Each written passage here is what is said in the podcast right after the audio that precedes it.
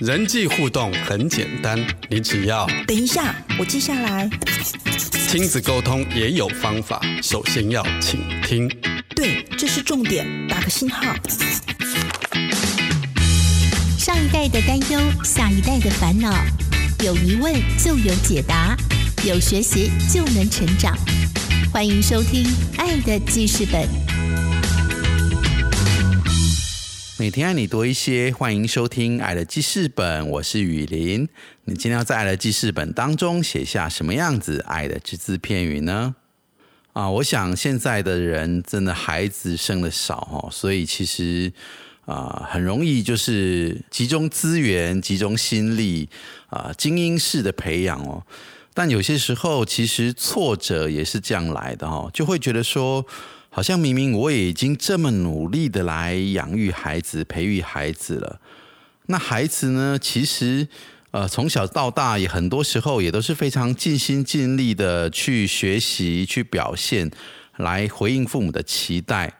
时候好像到了一个压力过大的一个临界点哦，反而出现一些副作用和反效果。这中间到底是发生了什么事情呢？今天我们邀请到资深的国中辅导老师罗峰林老师，他就要来跟我们谈一谈他在教育现场所看到的倦怠的父母与过度疲倦的孩子。让我们来听凤玲老师的分享。不要看电视，不要玩手机，妈妈说的话，你有在听吗？今日 memo 亲子沟通。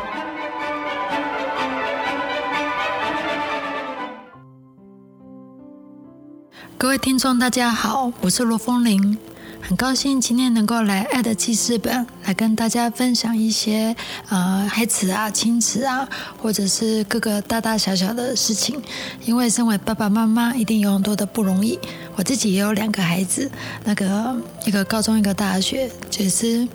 真是哎经过很多不容易的过程，那就有一点点心得来跟大家分享。那我今天特别想要分享的是，就是。倦怠的父母跟疲累的孩子，我经常看到疲累的孩子，因为大家知道我是呃心理辅导老师，所以啊我就是经常要接触很多的所谓的个案。我们可以想见，个案应该很少是阳光轻松这样跳跳跳跳跳跳走进辅导室的，他们通常都有嗯很沉重的步伐，甚至很哀戚的脸，然后当掉着眼泪或者是。啊，再严重一些，手上有很多的伤疤的、刀痕的，这些都是就就是工作的日常。那其实这些孩子都是疲累的。那同样的，嗯，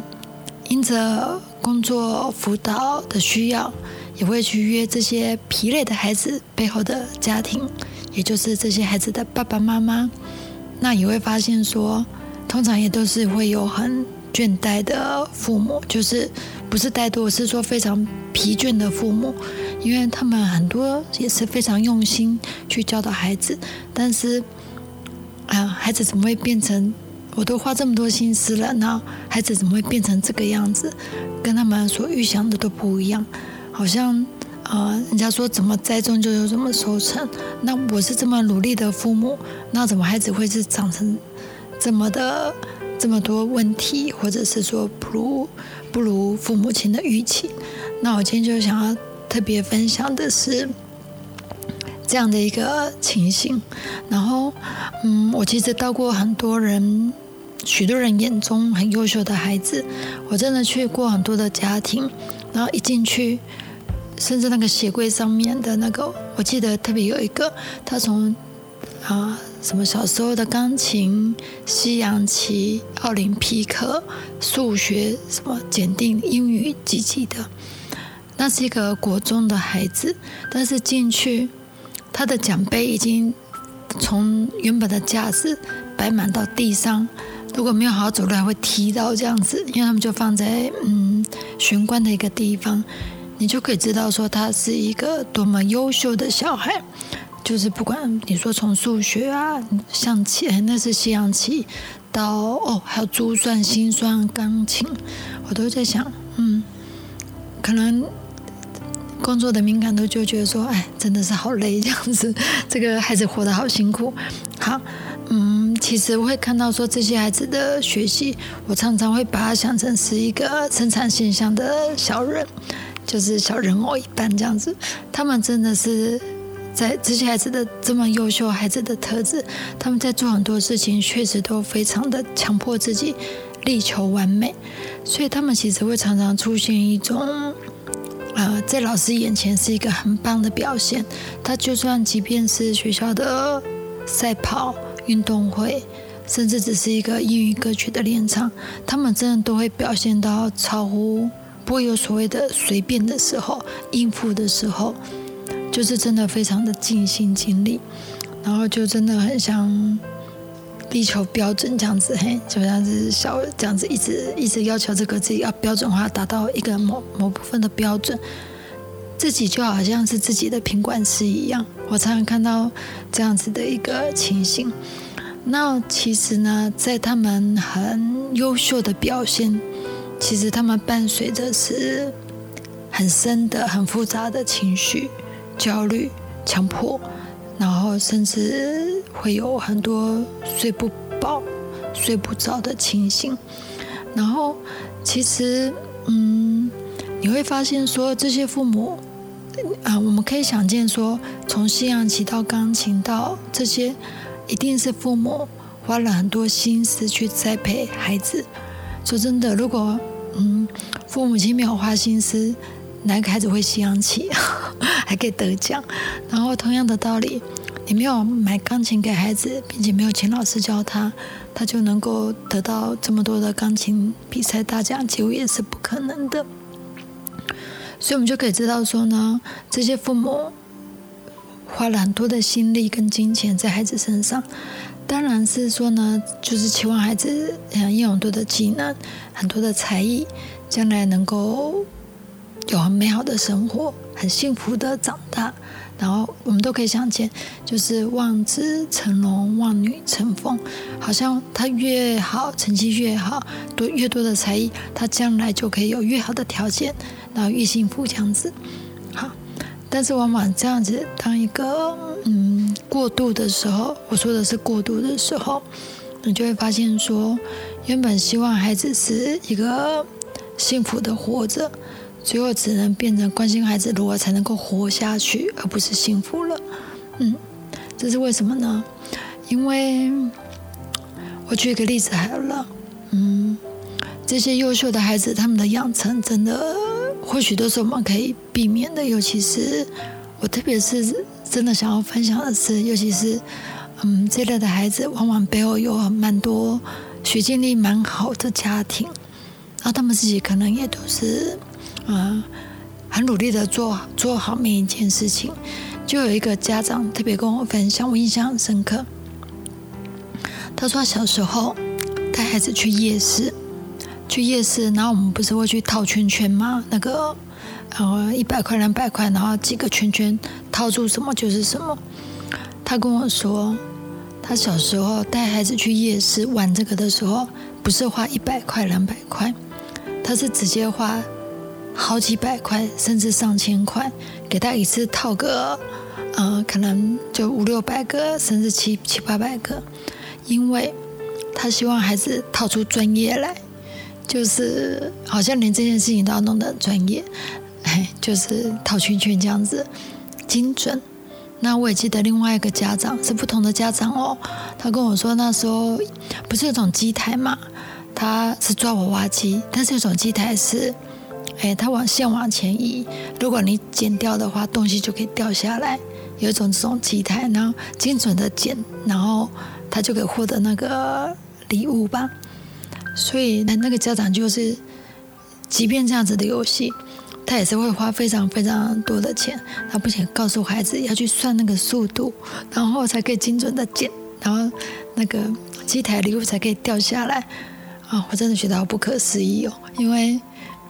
那个不就是一个游戏吗？这样子，哎，那个应该是一个放轻松，就是可有可无，钱投下去没有赚到也就就就过了。但是我想说，哇，居然有爸爸妈妈是用这种精准的方式去训练孩子的大大小小的一个做事的一个精准的程度，真是凡事力求完美。我觉得这个状况很像什么？嗯，原本我们只是说好啦，我们饭后去散步，随便走走嘛，反正就去散步，可能像森林啊这样子轻松慢走就好了，就是玩玩而已。但是呢，会瞬间变成好像背了重装去爬百岳一样。原本我们就只是一个生活中应该不会不会每件事情都是像爬百岳一样要去怎么挑战啊克服。但是我觉得在这样的一个教育底下，就是连抓娃娃机，然后连这个套圈圈，都都都把它弄得非常的挑战，非常的需要专业，很精准。那其实我们可以想见。孩子其实是不太可能轻松的，因为他也学学习不到什么叫做休闲。其实休闲是要学习的，因为尤其是我们，我真的觉得我们华人社会非常讲求努力，嗯，成果、绩效，然后所以其实连连这个啊这么一般的修行都都都都如果这样去做，那其实孩子会时时刻刻都处于紧绷。因为他没有学习到什么叫做放松。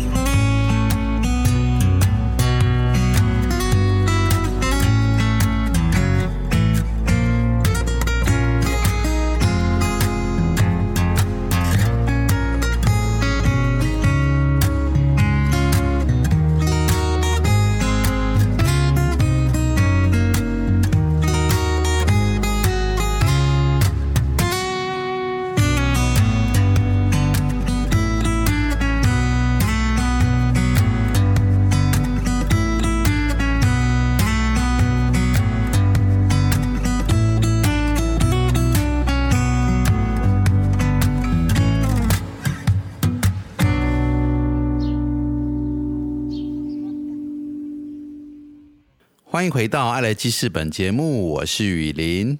今天我们邀请的是国中辅导老师罗凤玲老师，他谈到他在教育现场所观察到的一些现象。在这个功利主义挂帅的一个时代哦，有时候我们连休闲都好像要讲究、要努力、要有具体的成果、要有绩效等等的。但当我们连休闲都跟竞争、跟绩效挂钩的时候，其实这样子的休闲是无法放松的。更多的内容，让我们继续来听风铃老师的分享。所以，我们就这这件事情，我就想要特别分享。我嗯有读过一本书，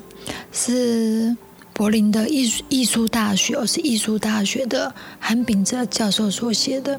他出了一本书，叫做《倦怠社会》。它里面有一段话，我觉得非常的深刻。他说呢，在这个攻击社会里，就是啊，成功跟绩效，在这样子一个攻击、讲求攻击的社会里的人们，都是要以一个过度快速的活动、歇斯底里的工作和生产，来回应已经缺乏存在感的生命。然后呢，原本是外在的逼迫啊，外在叫我们做什么，我们才听话的，渐渐的变成是。内在自我剥削的强迫症，就是我刚刚说的。其实这些孩子就会变成是他什么事情都要力求完美，不断的挑战自己。他不用跟任何人比，他就在跟自己不断的比较。就是外在的逼迫变成内在的自我剥削的一个强迫症。劳动呢，不再是为了生活的必要性，而是。因为他过度积极的一个活动的一个神经质，我觉得他写的非常的贴切。嗯，而且我想讲那个古代好了，古代的农夫很忙啊，因为他们如果没有好好耕种的话，应该就没有收成。他就真的是单纯为了劳动，然后我好像少听到我阿公阿妈是为了尤其是他们年轻的时候是为了休闲去种田，那个老的时候当然是另当别论。但是就是像他们务农时候没有啊，就是工作，所以一定要工作。但是一旦结束了，他们就是喝茶聊天，放轻松都可以。就真的就是工作跟休闲是分开的。这本书他就韩教授就讲的很好，劳动已经不是在为了生活的必要性，它其实不必要的，但是而是过度积极的神经质。我们可以想见一下，一个连套圈圈都要讲求专业，连那个剪那个类似做娃娃机那种东西都要讲求精准跟完美的时候，好像我们时时刻刻都以训练孩子为目标。我觉得这样子真的，所以孩子真的会变得很完美，但是却变得等视性很重，也会变得很神经质。所以我也不可否认说，包含我们现在的是啊学校环境，或者是营造的社会环境，会经常的用竞争跟评比的所谓的适度的压力，来成为成长的动力。这确实也是是是没错，是必要的。但是呢？如果过大的压力，尤其是过度讲求所谓的成功跟绩效的这种教育，如我举例来说，我们现在有很多的竞技，我知道钢琴就有竞技，我知道有些游泳还推级数，一级、二级、三级、四级，然后即使没有这些检定，也会讲求各种一个，比如说篮球技巧啊、羽毛球技巧，各种讲求积极跟讲求所谓的一个。一个表现要做到最好，我们可以想见。其实我我以我来说，我就真的觉得很纳闷，因为嗯，我自己孩子嗯会打羽球，然后大学是算是可以打到校队的，就是校队，然后啊游泳游得很好啊，不然我自己好了，我自己也可以自由两公里不休息哦，就是嗯我蛮会游泳的这样子。我羽球以前也打得蛮好的，就是然后对，还是像是对，或者是跑步什么的。嗯，我想说的是，这些其实你看，我们有没有想过，全世界第一个会游泳的是谁？不管他是谁，他是没有师傅的。然后，全世界第一个会打羽毛球是谁？不管是谁，他是没有教练的。篮球也是啊。它其实就是一个人类自发的活动，然后渐渐成为哦，有人会打，然后渐渐大就有传承。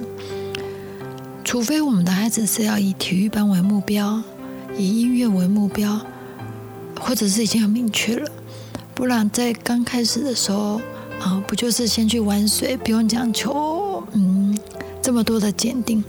像我去游泳池啊，我真的蛮看蛮常看到很多爸爸妈妈就在旁边。盯着孩子去游泳啊，他们也不下水。我以前可能已经分享过了。我以前去游泳池的时候，看到有一幕，真的觉得很可爱。嗯，孩子就哭着说他不要去游泳池，那妈妈就哄着他说：“